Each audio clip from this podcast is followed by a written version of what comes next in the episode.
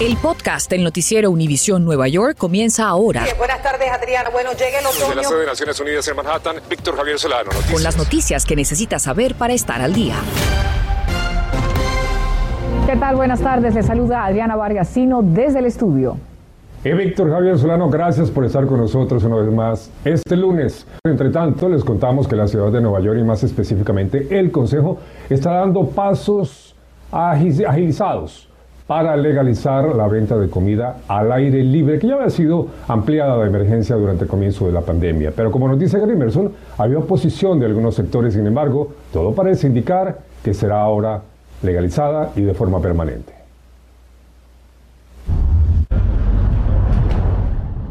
La industria de los restaurantes celebra que está a solo un paso de mantener sus estructuras exteriores permanentemente por ley para asegurar la salud de los comensales y una segunda razón, más que nada generar empleos. Hay mucha gente que no tuvo la oportunidad de recibir ayuda del gobierno, entonces eso es lo que los mantiene pagando su renta. Según la Asociación de Restaurantes Latinos del Estado, antes de la pandemia, 1.200 cafés portaban estas licencias. Ahora la tienen 12.100 establecimientos que ayudaron a salvar más de 100.000 empleos en la ciudad. Y estas estructuras afectan menos del 1% de los estacionamientos. 53% de los trabajos en la cocina, en los restaurantes son de latino o minority workers y para nosotros esto es un logro. Además del requerimiento de pasar a la calefacción eléctrica después de prohibirse el uso de propano para calentarse en estos espacios, la mayor preocupación de la Junta Comunitaria es estos puentes que se conforman entre la acera y la plataforma por el posible depósito de rata y basura que puede haber debajo de esta. Quality of life, mainly noise. Nos preocupa la calidad de vida, especialmente el ruido, ya que impacta en las ventanas donde duerme la gente y aunque existen reglas, no hay quien vele por su cumplimiento porque afecta el negocio, nos dijo la Junta Comunitaria número 3. Ante la controversia, consultamos a la concejal, propulsora del proyecto de ley y el organismo encargado de operar el programa, el Departamento de Transporte. La gran mayoría, yo puedo decir que más de un 90% de los neoyorquinos apoyan el programa de restaurante abierto. En algunos casos, algunos restaurantes no toman la medida eh, de sanidad necesaria, pues simplemente pues nos reservamos el derecho de suspender a, a ese dueño restaurante este programa se tiene que tener un balance y entonces tener esa conversación. Al fin y al cabo, nosotros tenemos que enfocar a lo que se debe de hacer un respeto hacia la comunidad y también un respeto a, nuestros negocios. El limitado espacio que queda para los vehículos es otro de los temas que se va a discutir en esa reunión que será pública, abierta y virtual con el Comité de Protección al Consumidor y Trabajadores del Consejo Municipal. Gary Merson, Noticias Univisión 41. Y nosotros estaremos atentos. Gracias, Gary. La MTA lanzará un nuevo programa piloto que traería ahorros al bolsillo de usuarios de trenes y autobuses. Violeta Bastardo nos cuenta de qué se trata y cuándo entraría en vigor. La falta de viajeros llevó a las autoridades de Nueva York a tomar el toro por los cuernos y a ofrecer descuentos a los pasajeros del transporte público. Y para que tengan una idea, antes de la pandemia, más de 5 millones de viajeros tomaban el subway diariamente en Nueva York. Según las cifras oficiales, las más últimas, solo 2 millones diarios se suben a él.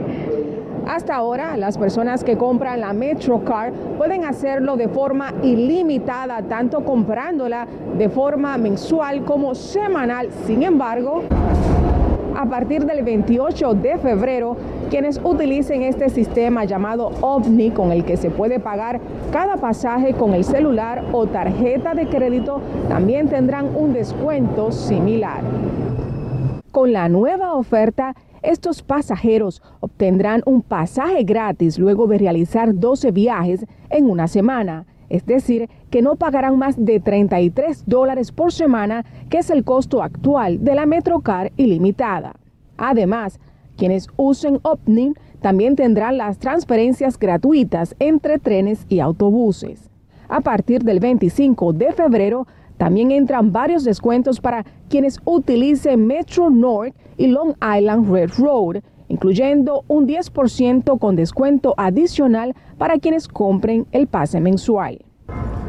Estas ofertas llegan justo cuando el crimen crece en Nueva York, incluso dentro de las instalaciones del transporte público. Noticias Univisión 41 contactó a algunas autoridades locales para saber si este incentivo tiene que ver con la seguridad en el subway. Al cierre de este reportaje no hemos recibido respuestas. Mientras, algunos neoyorquinos dicen que la MTA está en deuda. Bueno, yo no sé qué decirte, pero yo no creo que deben incentivar a decir que la van a bajar, sino que está caro y como quiera no tenemos los servicios ni la comodidad que debemos tener en los trenes, tanto los trenes como en la guagua. Desde Manhattan, Nueva York, Violeta Bastardo, Noticias, Univisión 41. Gracias a Violeta. Entre tanto, cientos de trabajadores de la ciudad de Nueva York, trabajadores municipales, marcharon desde el puente de Brooklyn hasta la sede de la alcaldía para protestar por el mandato de la vacuna. Cerca de 4.000 empleados tienen plazo para presentar sus tarjetas de vacunación hasta este viernes y de no hacerlo, perderán definitivamente sus empleos. Tome nota porque hay varias actualizaciones en relación con el COVID-19 y esto es lo más importante que usted debe salir y saber.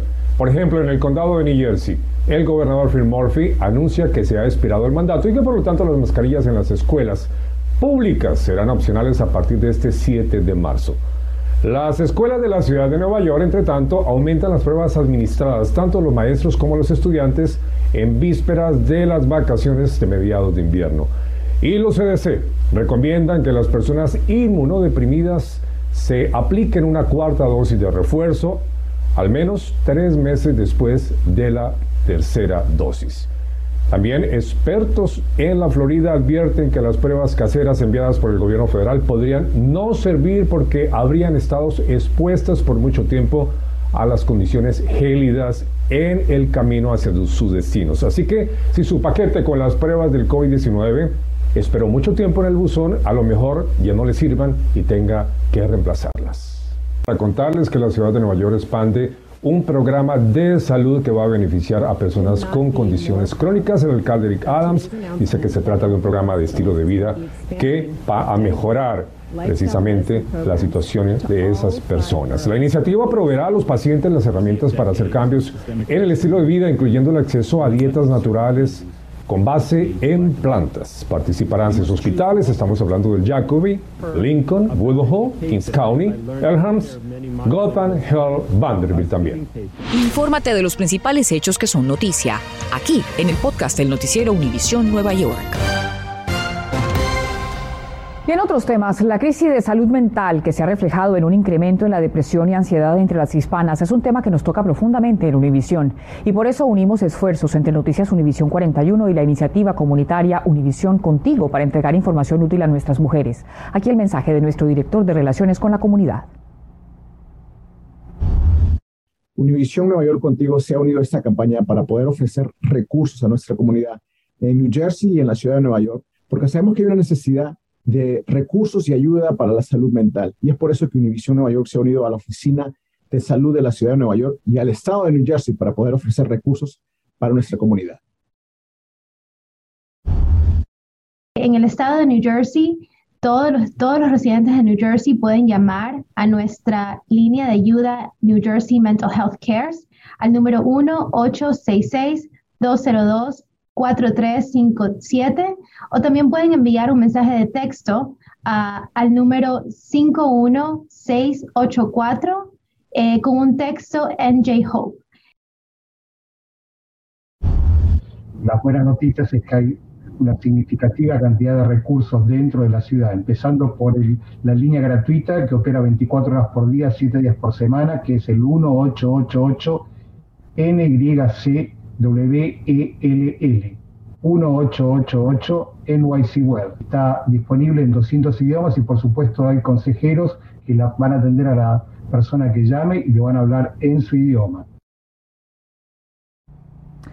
Bueno, y sobre este tema, la publicación de City hizo un reportaje especial sobre el impacto que tiene a más de la mitad de nuestras mujeres con depresión y ansiedad.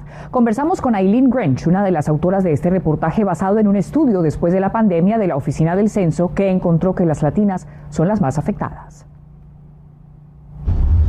Hemos encontrado obviamente estas cifras que ustedes han revelado muy importantes, cerca del 42% de nuestras mujeres frente a las blancas y de la raza negra, que cerca del 36% están sufriendo este tipo de problemas mentales. ¿Cómo llegan ustedes a este reportaje? ¿Cómo se dan cuenta de esta realidad tan particular? El Censo Nacional ah, hizo una encuesta especial este año sobre el impacto de la pandemia. Dentro de esas preguntas estaban preguntando a la gente si sentían síntomas de depresión, ansiedad, y encontraron en el census el hecho de que el 42% de las mujeres latinas en Nueva York, en la ciudad de Nueva York, en el área del metro, de mujeres latinas con niños en casa, estaban reportando eh, síntomas, ¿no? Síntomas de ansiedad, de depresión. Al ver esa cifra, eh, nos, nos preguntamos, bueno, esa cifra tan espantosa, la verdad, de un solo dijimos, tenemos que ver de dónde viene eso, ¿no? Así que aquí en la city, en la ciudad, el, el, medio en que trabajo yo, mi compañera Jessica y yo dijimos, digamos, solo tenemos que buscar eh, las organizaciones, las mujeres, las personas que en la ciudad de Nueva York ya están trabajando en este tema. Las latinas, por ejemplo, las mamás, ha habido un 55% de ellas que se quedan sin trabajo durante la pandemia, en buena medida porque no tienen quien cuide a sus hijos.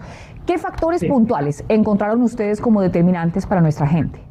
Hay bastante problemas, no solo económicas, sino también las mujeres latinas en la ciudad estaban en el epicentro del impacto de la pandemia, ¿no? En cuanto a las tasas muy grandes como familiares muertos, de muertos también de, de, del impacto económico. Muchos, como usted dice, perdieron su trabajo o empezaron a trabajar eh, y sin tener dónde dejar a sus hijos.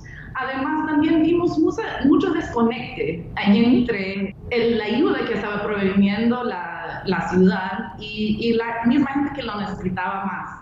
Um, uno de esos problemas es el idioma, que muchos latinos, como usted bien sabe, eh, no solo habla español, hay muchos latinos que hablan idiomas indígenas. También es la, eh, el tema de estado migratorio, ¿no? Um, era mucho más difícil, según ellas, eh, encontrar ayuda cuando uno no tiene, por ejemplo, un, un, número de seguridad social. Pues realmente un reportaje muy, muy al lugar, muy importante para nuestra comunidad. Gracias, Aileen, por este tiempo. Gracias.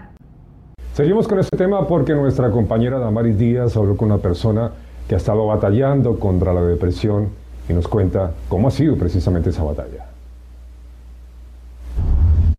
Desde adolescente, Marilyn Mendoza solía sentir olas de tristeza y enojo y llegó a pensar que era parte normal de la vida, pero con el tiempo su estado emocional se hizo constante, impidiendo que se desenvolviera en sus actividades cotidianas con normalidad. Fue así que esta residente de Queens tomó un paso que le cambió la vida. Lo primero que hice era decirle a mi doctora este, que creo que estaba deprimida. Fui evaluada por el psicólogo y por un psiquiatra. Eh, y el psiquiatra fue el que me dijo que yo tenía eh, depresión bipolar.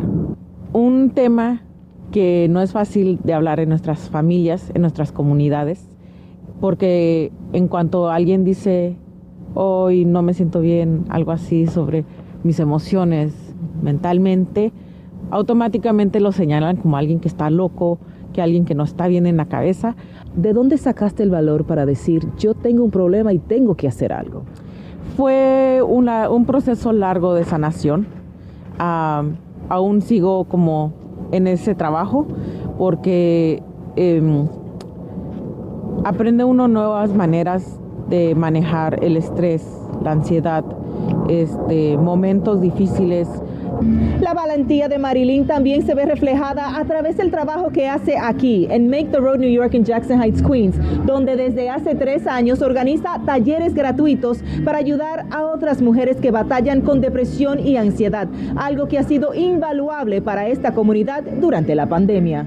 Uh, muchas de las mamás este, no sabían cómo manejar el estrés, eh, tener a los niños en casa 24 horas, 7 días a la semana, no tener este, una idea de qué iba a pasar mañana. ¿Cuál es tu mensaje, Marilyn, para las personas que nos están viendo que sienten esa tristeza, esa ansiedad, esa depresión, pero que no han podido tomar ese paso que tú diste en algún momento? Recordarles que, que no es algo que se va a solucionar de un día para el otro, pero que tampoco es el fin del mundo y que se puede salir adelante. Recuerde que su estatus migratorio, el costo o la falta de intérpretes no debe ser una barrera para que usted o algún ser querido busque ayuda. Reportando desde Jackson Heights, Damaris Díaz, Noticias Univisión 41. Gracias por escuchar el podcast del noticiero Univisión Nueva York. Puedes descubrir otros podcasts de Univisión en la aplicación de Euforia o en univision.com diagonal podcasts.